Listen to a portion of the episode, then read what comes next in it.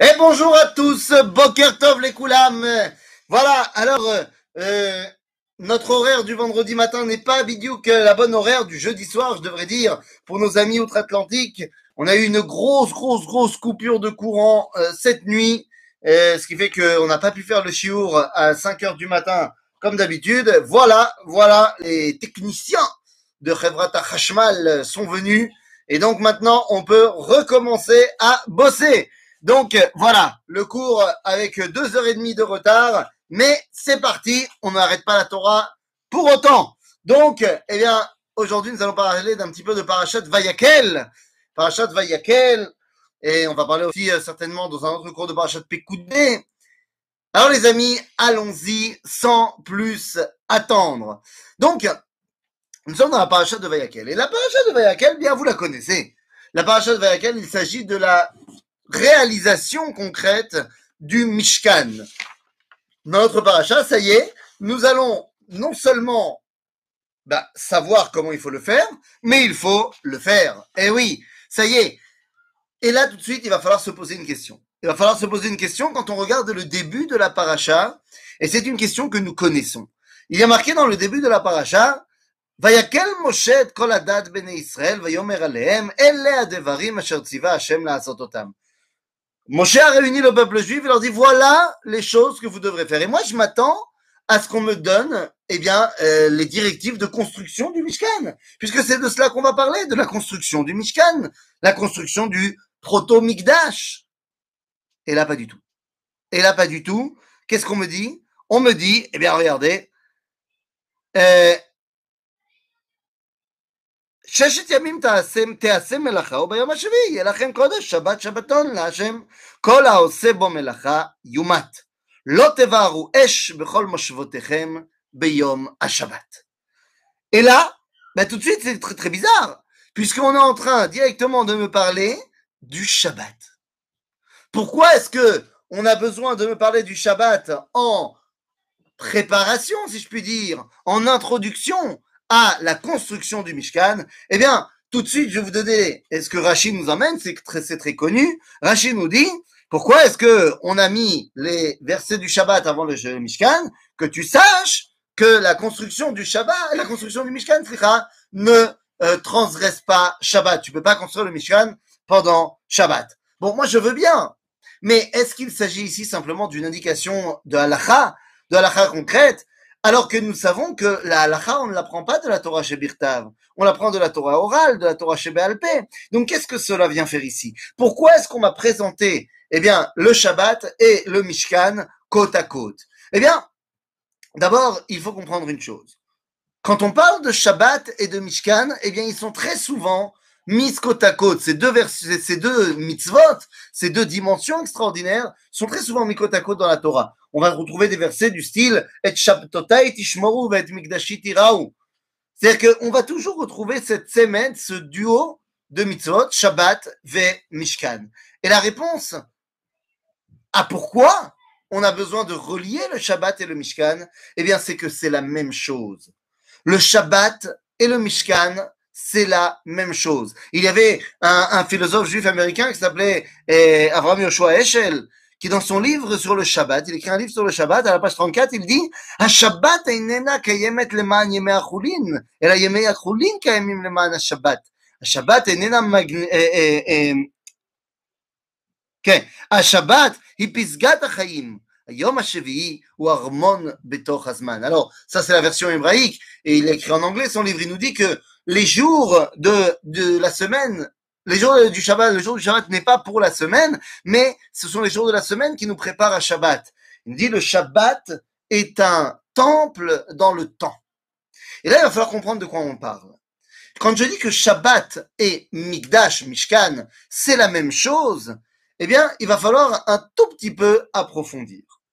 Vous savez, l'objectif dans notre monde est d'arriver à dévoiler Dieu. Comment je le sais? Eh bien parce que l'objectif de notre monde est d'arriver à la Kedusha. La Kedusha, d'où je sais que c'est l'objectif de ce monde, eh bien tout simplement parce que dans le livre de Bereshit, lorsqu'on me parle de la création du monde, eh bien l'objectif final de cette création, le septième jour, on nous dit Yom Le but du Yom HaShevi'i est d'arriver à la Kedusha. Or, quand on regarde dans le livre de Vaïkra, on va nous dire Kedoshim tiyu ki kadosh ani. C'est-à-dire que Dieu nous demande d'être Kedoshim pour pouvoir atteindre quelque part, entre guillemets, sa dimension de Kedusha, qu'on puisse se rencontrer. En vérité, tout le but de la création est de permettre une rencontre entre le créateur et la créature. Comment est-ce qu'on dit une rencontre Eh bien, en langage plus usité, eh bien, c'est une date. Et le Shabbat ainsi que le Mikdash Mishkan, eh bien, sont les éléments qui permettent à la date, à la rencontre. Et oui, quand on parle de rencontre, quelle qu'elle soit, moi et ma femme, eh bien, on a besoin de trois éléments pour que la rencontre ait lieu. Le premier élément, eh bien, c'est l'identité qui doit rencontrer. En l'occurrence, ma femme, moi. S'il manque un des deux, il n'y aura pas de rencontre. Ça, c'est évident. Là, on parle de Am Israël et Akadosh Baruch Mais ça ne suffit pas. Il faut également, eh bien, une longitude et une latitude. C'est-à-dire qu'il me faut un endroit dans lequel va pouvoir se passer la rencontre. Mais il me faut également un temps dans lequel il va y avoir, au moment auquel il va y avoir la rencontre. Si je dis à ma femme, on se retrouve euh, au canyon, et je ne précise pas quand, eh bien, il n'y aura pas de rencontre. Mais si je dis on se retrouve demain à 2 heures et je dis pas où, ben il n'y aura pas de rencontre non plus. En d'autres termes, pour qu'il y ait rencontre entre deux dimensions, il nous faut et le temps et l'espace. Comment est-ce qu'on dit une rencontre en hébreu? Eh bien, en hébreu, en hébreu moderne, on dira une bgisha. Mais en hébreu du Tanakh, on dira les ivaed. Les ivaed, cela veut dire se rencontrer. De ce mot va être construit un autre mot qu'on connaît très bien et qui est utilisé également pour le Shabbat et également pour le Mishkan, le Mikdash. Quel est ce mot qui vient du terme leivaed? Eh bien, c'est le mot moed. Moed. Eh oui, d'un côté, on parle de Oel Moed, le Mishkan s'appelle la tente de la rencontre, Oel Moed, alors que le Shabbat, quand on lit la paracha de Emor dans le livre de Vaïkra, et qu'on va faire la liste des Moadim, comme on pouvait avoir marqué eh, dans le livre de Vaïkra, quand on va nous dire Elle Moade Hashem, Asher Tikreu Otam Bemoadam, Elle Moade Hashem, eh bien, cela veut dire qu'il s'agit ici de tant de rencontres. Et là-bas, dans la paracha donc de Hémor, eh bien, le premier des temps de rencontres, la première de la liste, eh bien, c'est Shabbat. En d'autres termes, Shabbat, en tant que prototype des Moadim, eh bien, doit être mis en parallèle avec le Mishkan Mikdash, qui lui aussi est Moed.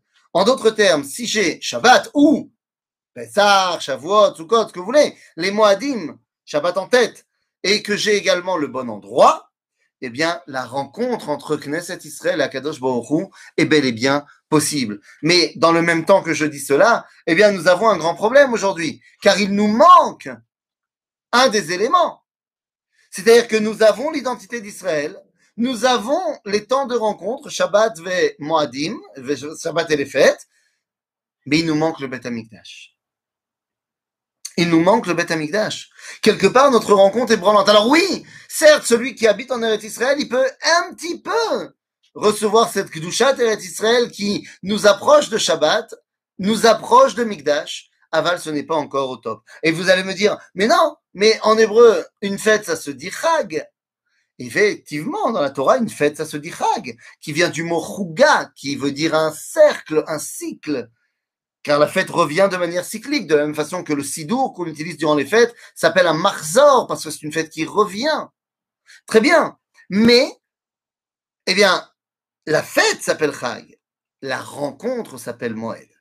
Donc, même en Israël, où on peut s'approcher plus d'une rencontre, eh bien, on va dire que la rencontre est quand même derrière un rideau. On n'a pas véritablement la rencontre tant qu'on n'a pas le Beth Amikdash et tant qu'on n'a pas, eh bien, cette Kedusha des Moadim du temps. Donc on a besoin d'avoir les deux qui vont de pair. Vous aurez compris que Shabbat et Mikdash et Mishkan, eh bien, vont ensemble. Mais allons un petit peu plus loin. Shabbat, Mikdash, c'est la même chose, on a dit même combat, rencontre Moed. Mais je voudrais pousser l'exégèse encore plus loin. Et oui, car on nous dit que les 39 travaux pour construire le Mishkan sont les 39 travaux interdits pendant Shabbat. Moi, je veux bien. Lama. Le Shabbat, je pense que je n'apprends rien à personne. Euh, le Kiddush parle de lui-même. Vaïchoulou Hashamaim va'aretz v'chol tsevaam. Vaïchal Elohim bayom hashevim melarto asher asa. Bayom hashevim mikol melarto asher asa.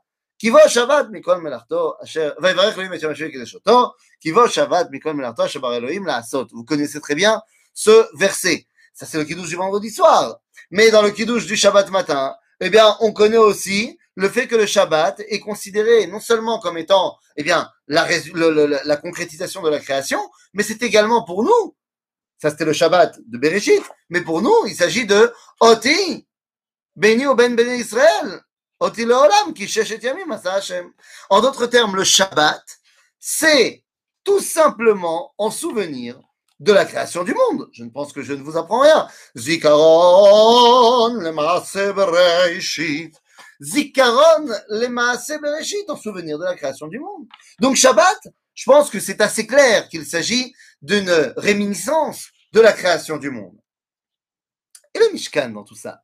Eh bien, le Mishkan, en fait, les choses sont encore plus limpides peut-être. Vous savez bien comme moi que le projet de la création, l'idéal de la création, ce qu'on appelle Nezer Abria, le top du top, eh bien, vous aurez bien compris que le top du top, c'est qui? C'est moi Enfin, c'est toi. Enfin, c'est l'être humain. Ah, Adam, c'est lui qui est l'idéal de la création. Eh bien, dans la mesure où Shabbat vient nous rappeler la construction, la création du monde, etc., eh bien, le Mikdash vient remettre en valeur cette dimension de l'homme qui est, eh bien, l'idéal de la création. Le Mikdash, le Mishkan fonctionne comme un être humain, vous aurez remarqué. On l'a expliqué dans les parachutes de Troumat et de le Mikdash fonctionne comme le corps humain. Il y a le cerveau, c'est le Kodesh HaKodashim, Aaron Abrit. Il y a également, ensuite on sort du cerveau, on descend, il y a les yeux, c'est la menorah. Ensuite, au milieu, il y a le nez, il y a le, le Mizbeach où on va mettre l'encens. Ensuite, on descend, il y a la bouche. Et la bouche, c'est le Shulchan Lechem Apanim. Ensuite, on sort, il y a le cœur. Et ça, ce sont les Kohanim, chez Lève. Et ensuite, on descend, il y a les tripes, c'est le misbeach sur lequel on va faire tous les korbanot. Rabotai, Amigdash, c'est Adam. Dans la mesure où le Migdash est la représentation de, la représentation de l'homme et qu'il est le microcosme du monde, eh bien, vous comprendrez pourquoi le Mishkan, Migdash et le Shabbat, eh bien, sont intimement liés. Mais si on voulait aller encore, encore plus loin pour bien pousser la compréhension, nous avons dit que le Shabbat est le Migdash Otodavar. Et on a expliqué pourquoi. Et que donc les, travaux interdits pendant Shabbat sont les travaux interdits pendant, eh bien, euh, la construction du Mishkan. Il y a 39 travaux. Il y a 39 travaux et il va falloir les faire correspondre, évidemment, eh bien, aux 39 construction du Mishkan. Rabotai, le Mikdash, on a dit, c'est en petit le monde. Shabbat, c'est en souvenir de la création du monde. Comment Dieu a-t-il créé le monde? Eh bien, Dieu a créé le monde par la parole. D'après la Mishnah dans Pirkei Avot, dans le cinquième chapitre Mishnah 1, eh bien, nous dit la Mishnah,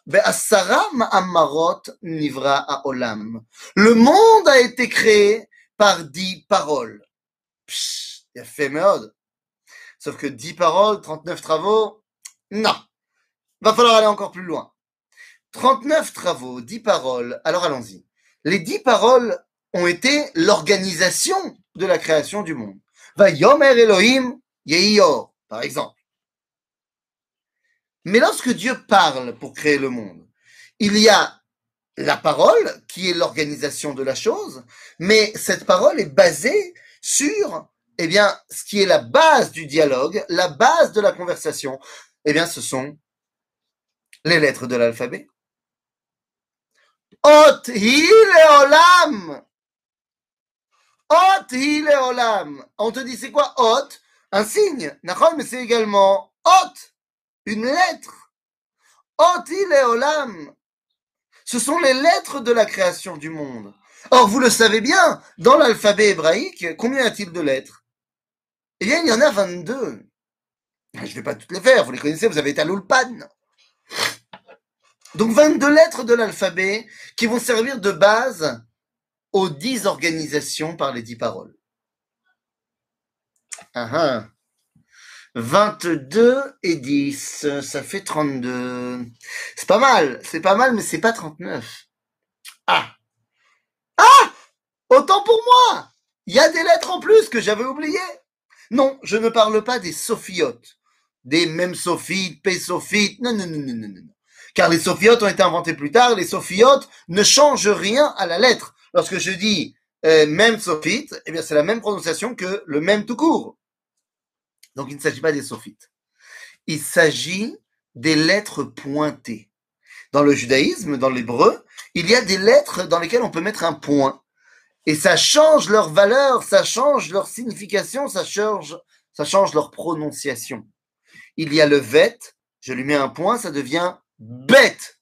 C'est la même chose. Il y a le gimel. Je mets un point, ça devient rimel. Les témanim, eux, vont appeler ça à gimel.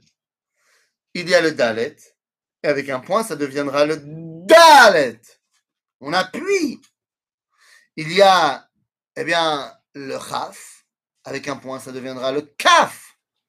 Il y a également le fei, avec un point, ça deviendra le pay.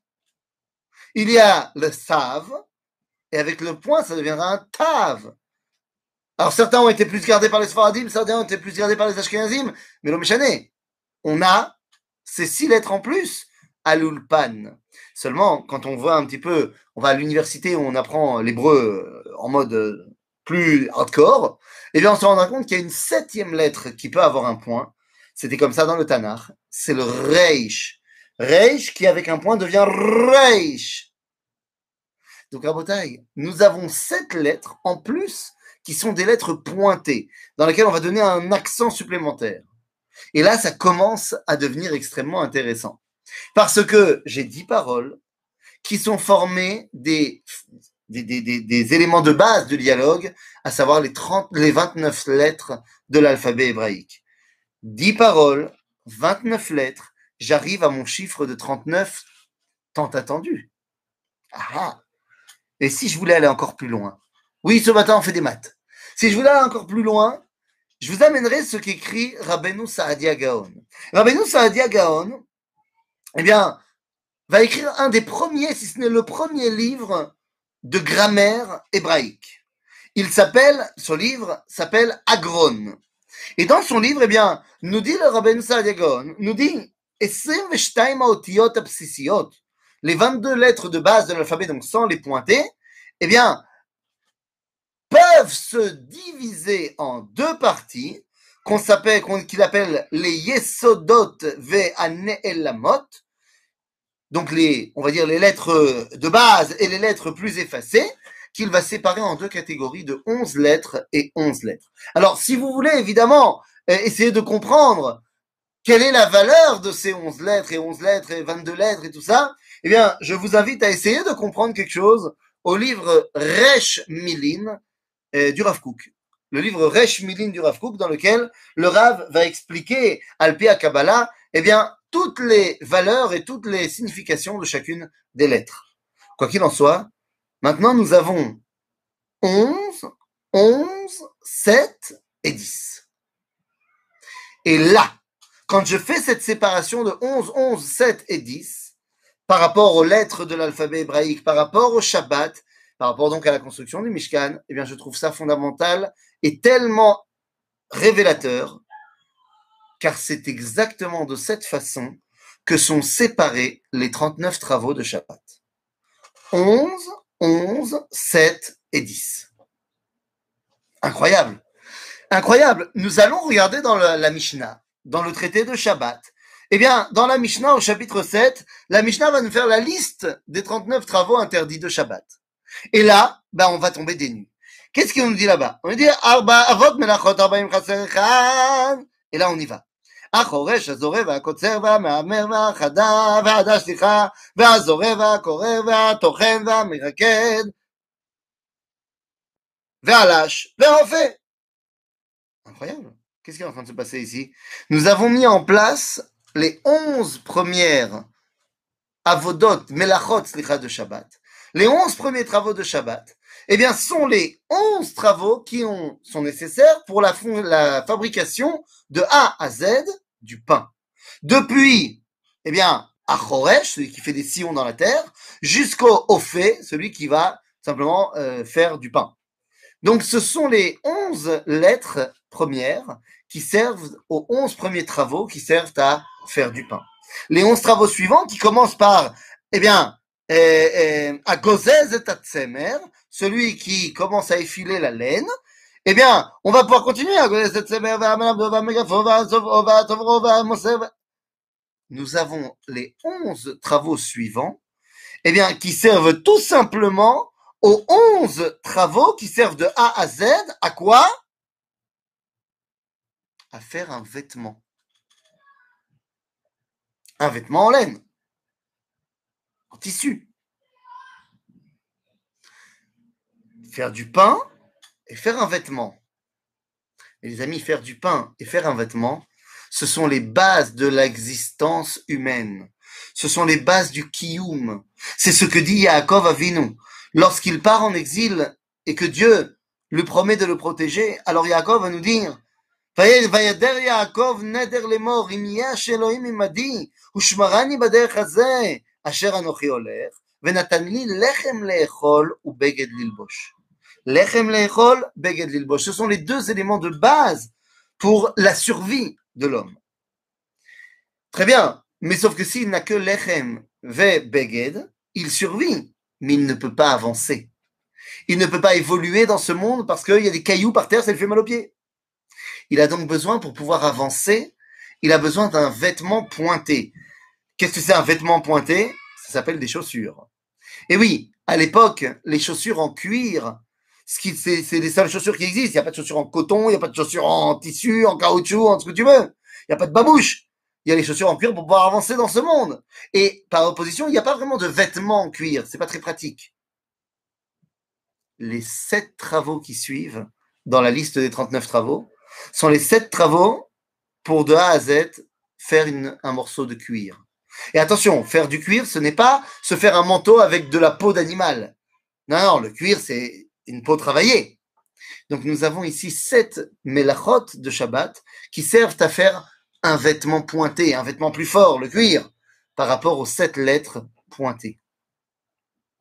Une fois que l'homme a les bases de son existence et il peut avancer dans ce monde, alors il peut se rendre maître de ce monde pour le dévoiler et amener la Kedusha. Pour cela, il doit se rendre maître, eh bien, des quatre éléments de ce monde.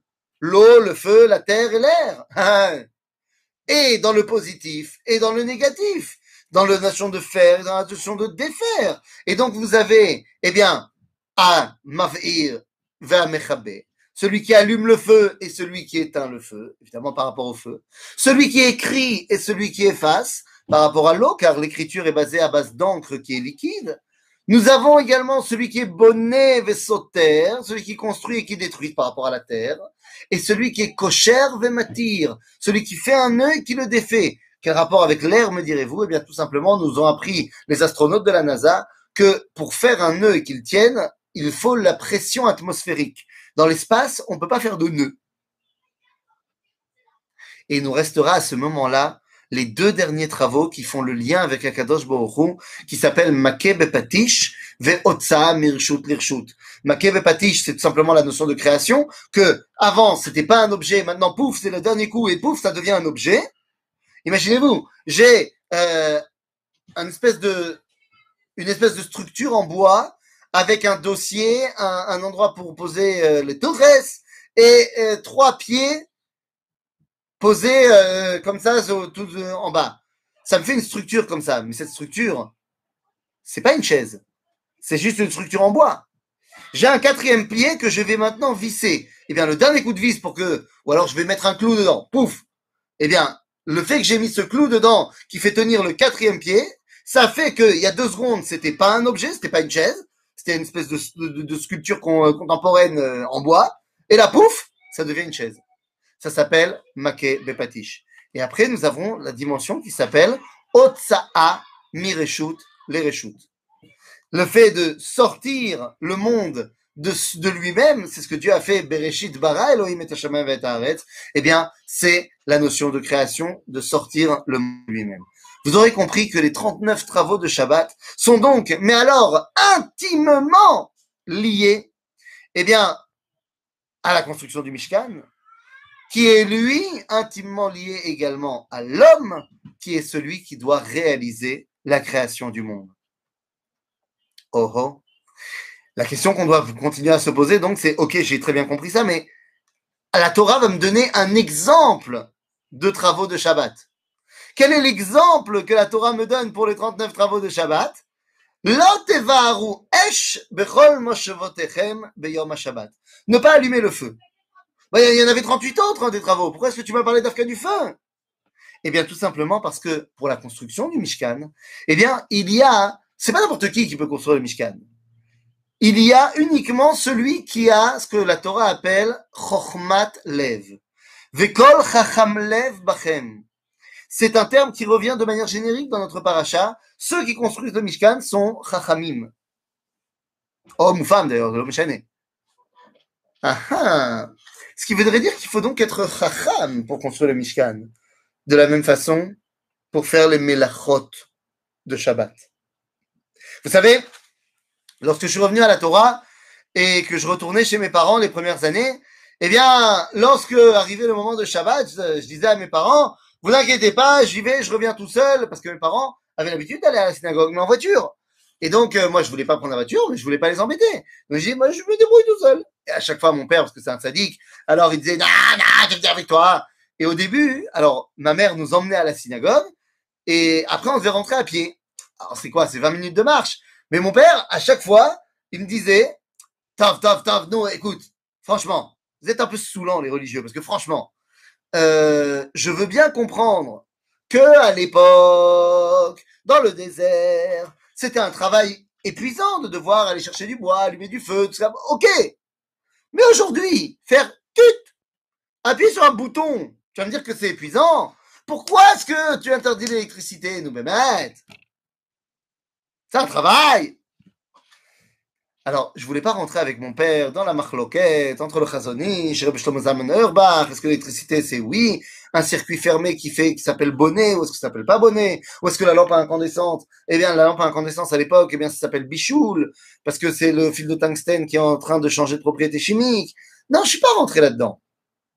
J'ai dit à mon père, tu sais, papa, il n'y a aucun interdit de travailler pendant Shabbat. Comment ça? Il me dit. Il dit, je lui ai dit, tu sais, il y a une différence entre la avod et melacha. Ce qui est interdit à Shabbat, c'est la asot melacha. Avoda, fais-toi plaisir. Ah, il me dit, alors c'est quoi la différence? Eh bien, c'est très simple. Avoda, c'est une action purement et simplement physique. Par exemple, je rentre chez moi le Shabbat et la bibliothèque avec 500 livres est à gauche du canapé et ça me saoule. J'ai un tic, j'ai envie qu'elle soit à droite. Eh bien, je peux très bien déplacer mes 500 livres et la commode, la bibliothèque, ce que tu veux. J'aurais déplacé tout ça maintenant à droite du canapé, je serais crevé, je me serais fait un tour de rein, mais j'aurais transgressé aucune avéra. Moutard de bouger des livres, Shabbat. Ah, parce que bouger des livres Shabbat. J'ai pas parlé de les, me, rentrez pas dans les problèmes de halakha. J'ai pas pa- parlé qu'il fallait les ordonner ou pas les ordonner. Stam, je prends des livres, je les mets d'un- côté à un autre. Ce n'est que la version humaine de déplacer un gros rondin de bois. Et déplacer un rondin de bois d'un point A à un point B parce qu'il me dérange, bah ça, tu me diras, mon ami, c'est- les éléphants, ils le font mieux que moi. hein. En d'autres termes, c'est pas une action qui est fondamentalement humaine. Alors qu'appuyer sur le bouton, c'est pas fatigant. Mais posons-nous la question, combien d'esprits extrêmement développés a-t-il fallu pour arriver à Thomas Edison et son ampoule? Zemelacha. Voilà la différence entre avoda et melacha. Sheshet yamim ta'avod, bien sûr, ve'ta'ase melacha. C'est-à-dire que non seulement tu vas faire des choses physiques, mais tu vas aussi construire ce monde, développer ce monde. Yom HaShvi, lo. On ne fait pas de melacha à Shabbat. Melacha, c'est l'intelligence humaine. Un éléphant, il n'est pas capable de faire une melacha. À partir de quand l'homme a commencé à être intelligent, a commencé à se développer pour euh, devenir un être complexe qui fait des choses que l'animal n'est pas capable de faire, eh bien, si vous regardez au niveau de la science, eh bien, on va te dire que c'est à partir de la découverte du feu. À partir de la découverte du feu, eh bien, l'homme a pu commencer à cuire ses aliments. Il a donc commencé à manger beaucoup plus de viande. Avec ses protéines, son cerveau s'est développé énormément, qui lui a permis de commencer à faire des objets complexes. Et il est passé au stade d'Homo habilis, et ensuite, il est devenu Homo faber, et ensuite, il est devenu Homo sapiens akoltov. Donc, le feu a permis le développement technologique de l'homme. Vous, comprendrez, donc que l'exemple qui est donné pour les melachot de Shabbat, c'est l'otevaru esh bechol moshevotechem beyom Shabbat. La dimension du feu qui permet à l'homme de grandir. Vous allez me dire, ouais, mais moi, j'ai pas envie que tu m'expliques euh, cette histoire de l'homme qui a découvert le feu il y a, il y a des centaines de milliers d'années. Euh, euh, non, ça me dérange. Ah, toi, tu veux parler d'Adam Arishon, En Shumbaaya. À Shabbat. Motsei Shabbat, vous le savez comme moi, Adam Arishon était en bad. Il était en dépression totale. Pourquoi Adam Arishon était-il en dépression totale et à la fin de Shabbat? Eh bien, pour une raison très simple. Ben oui, c'est qu'il faisait tout noir. Lorsque Adam est rentré dans le Shabbat, il venait de fauter, mais il y avait les bougies encore de Chava. Le lendemain, il a fait jour. Et puis arrive Motsei Shabbat, il fait tout nuit. Et Adam pense qu'à cause de sa faute, nous dit le Midrash, Aolam choser le vavou. Ah Alors que faire? Eh bien, à ce moment-là, Akadosh Baruchou va lui donner quelque chose. Vous savez, dans le mythe de Prométhée, dans la euh, culture euh, grecque, eh bien, les dieux sont en compétition avec les hommes. Il n'y a pas une véritable osmose entre les deux, si bien que Prométhée, eh bien, est obligé d'aller voler le feu aux hommes, euh, aux dieux, pour le donner aux hommes. Zeus va en être informé et donc il va être extrêmement énervé contre Prométhée, il va l'attraper, va l'enchaîner sur une des montagnes du Caucase et à ce moment-là, un aigle viendra et lui mangera le foie chaque jour et chaque nuit. Le foie repousse et le lendemain, eh bien, Prométhée se refait manger le foie. Tragédie grecque. Si un jour d'ailleurs vous allez vous balader sur les montagnes du Caucase, eh bien, si jamais vous voyez un homme barbu avec le foie dévoré, eh bien, direz bonjour à Prométhée. Quoi qu'il en soit, dans la Torah, le Midrash nous dit autre chose que lorsque Adam a été extrêmement triste, eh bien, Akadosh Baruch est venu le voir et lui a dit Regarde, tu vois ces deux pierres là par terre? Prends-les et frotte-les ensemble. Tu verras, tu vas kiffer. Adam a pris les pierres, les silex, il a frotté et est sorti de l'eau. Euh, de l'eau, n'importe quoi, et est sorti du feu. Mais attendez, si Dieu voulait donner le feu à l'homme, pourquoi il lui a pas donné une torche allumée? Parce que Dieu veut donner le feu à l'homme. De là, on voit qu'il n'y a pas de, de, compétition entre le Dieu et l'homme dans le judaïsme. Mais au-delà de cela, il ne veut pas lui donner simplement une torche. Il veut que l'homme participe à la création du monde. Rabotai, Shabbat, Mikdash, vous avez compris maintenant pourquoi est-ce qu'ils étaient complètement parallèles. Et ce sont les deux dimensions que le peuple juif a besoin pour pouvoir rencontrer Dieu. Mais attention, cette dimension de Mikdash et de Shabbat, de Am Israël qui peut rencontrer Akadosh Baruch eh bien, cette dimension-là ne peut être atteinte que lorsque l'homme y remplit son rôle, que lorsque l'homme y construit le monde. Car comme on l'a dit, Dieu a donné des silex à Adam, il veut qu'il participe. Comme on l'a dit ultérieurement également, eh bien, euh, précédemment, ce sera pas ultérieurement, c'est précédemment, eh bien, on a vu que qui, on, dans, le Kiddush, on dit Kivo Shavat Mikol Melachto Asher Bara Elohim que Dieu a arrêté de bosser pour que nous, nous puissions faire. Nous avons donc eh bien, une réalité extrêmement complexe, car Dieu a créé le monde en six jours. Ah, ça devait être la guerre. Ça devait être la guerre dans les cieux. Comment est-ce qu'on crée le monde? C'était la véritable première guerre des six jours. Les six jours de création qui ont amené finalement à l'homme. Et ensuite, dans le septième jour, puisque Vayere Vayivoker Yom HaShishi, le sixième jour est terminé. Ah oui, car je ne vous l'ai pas dit.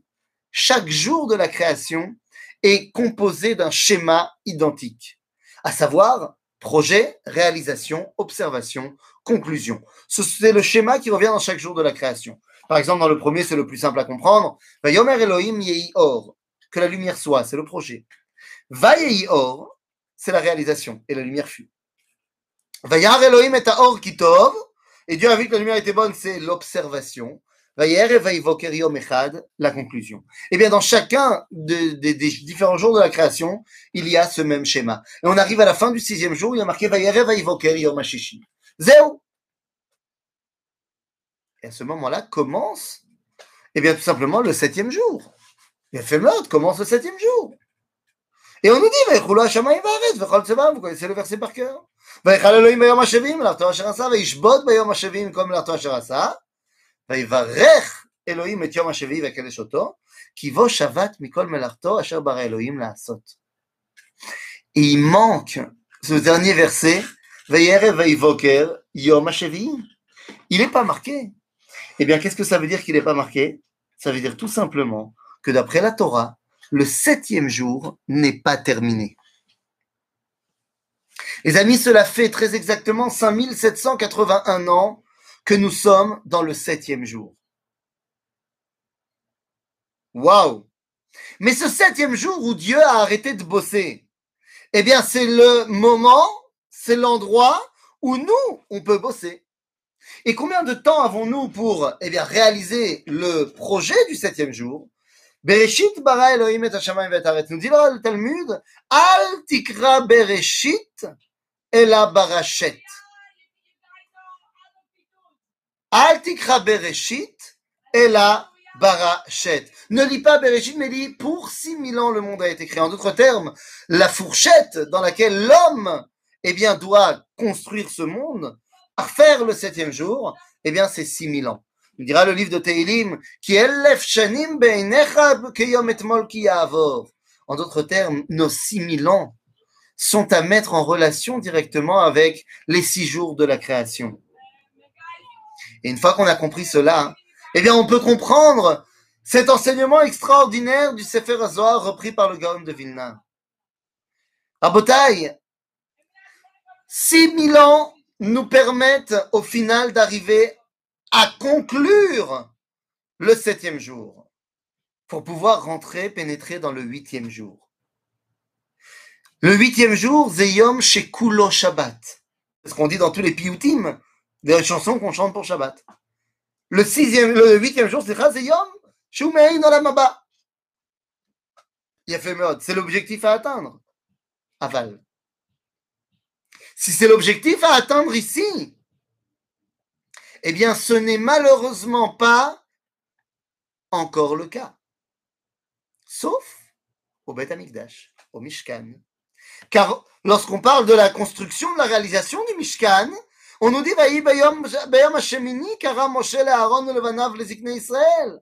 L'inauguration du Mishkan s'appelle Ayom Hashemini.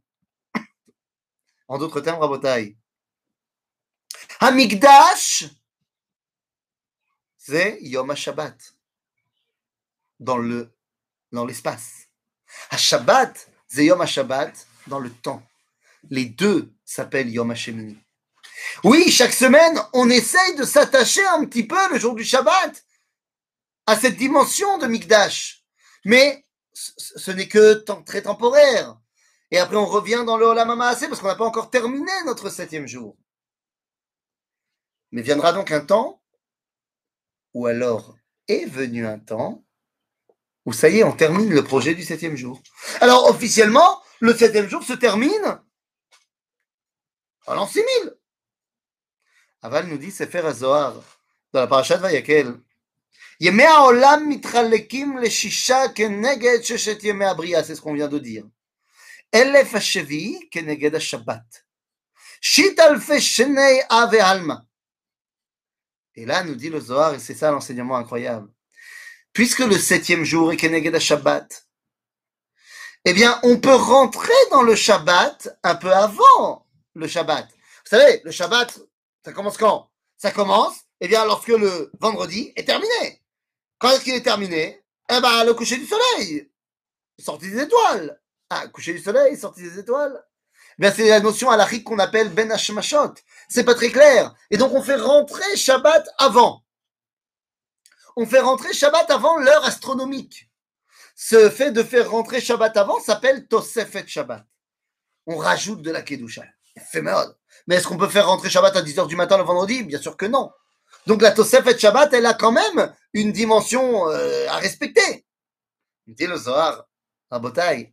De la même façon qu'on fait rentrer Shabbat un peu avant, eh bien le Shabbat du monde, il peut rentrer un petit peu avant l'an 6000. On peut ressentir Kdushat à Shabbat dans le, dans le monde du septième jour, un peu avant la fin des 6000 ans. Quand? Eh bien, nous dit le Sefer Zohar, Keminyan Erev Shabbat.